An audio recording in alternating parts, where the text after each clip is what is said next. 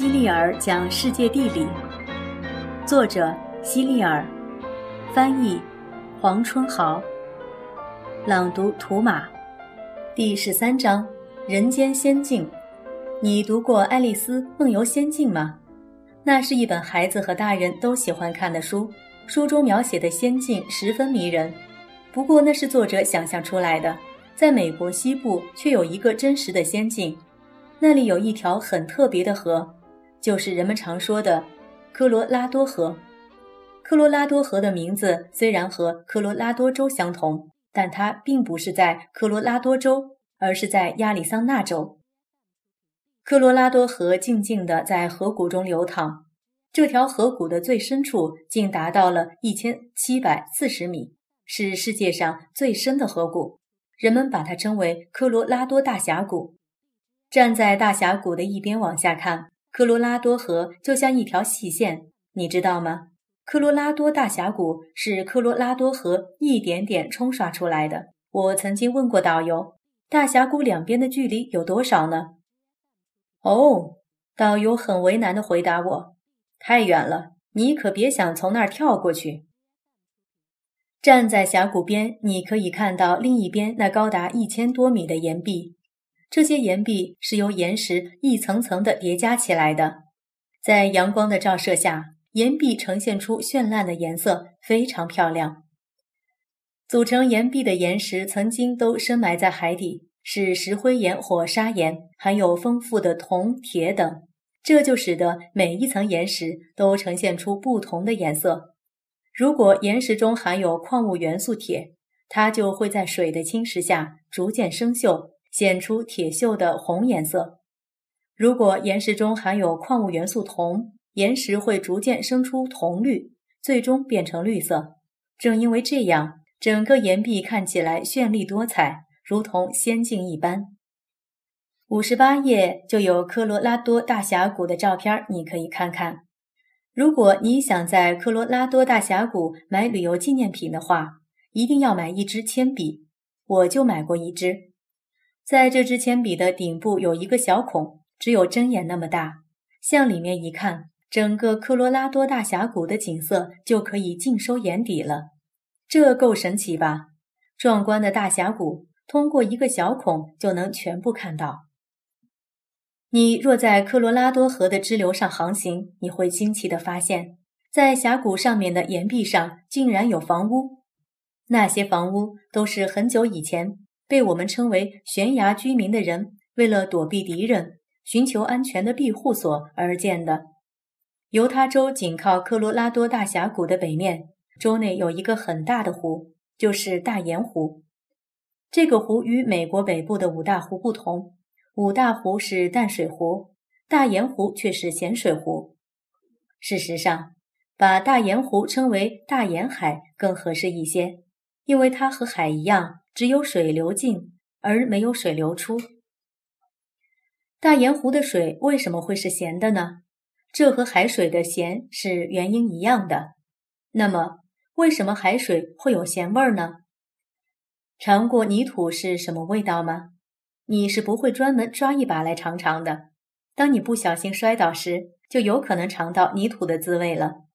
泥土是咸的，河水流经地面时。通常会带走泥土中的一些盐分，汇入海洋。当然，每条河能够携带的盐分非常有限。如果你尝一口河水，根本尝不出任何味道。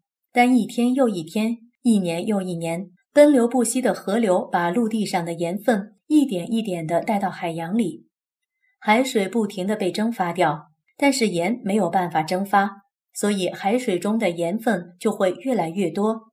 当然，也就越来越咸了。在大盐湖里，人们可以自由自在地漂浮在水面上，所以不管你是否会游泳，你都不用担心会溺水。你可以在湖里站着，可以坐着，也可以躺着。不过，要是你身上有伤口，千万不要让伤口沾到大盐湖的水，否则那种疼痛会让你终生难忘的。可以推测。随着越来越多的河水流入海洋，海洋中的盐分也会越来越多。也许在将来的某个时候，海水会和大盐湖水一样，无论什么东西掉进去都会浮上来。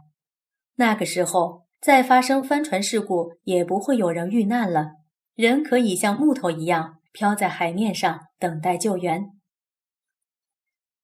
在美国有一座公园，不仅所有美国人都知道，而且很多其他国家的人也都知道，那就是黄石公园。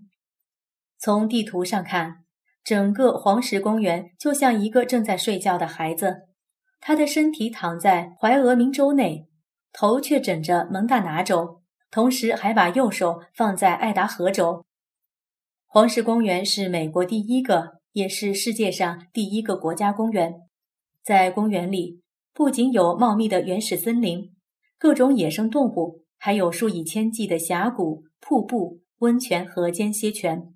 在公园里，任何捕猎行为都是不被允许的。熊是黄石公园的象征。在黄石公园内，约有两百多头黑熊，一百多头灰熊。由于没有人类的威胁。这里的熊大部分都很温顺，你甚至可以靠近它们合影。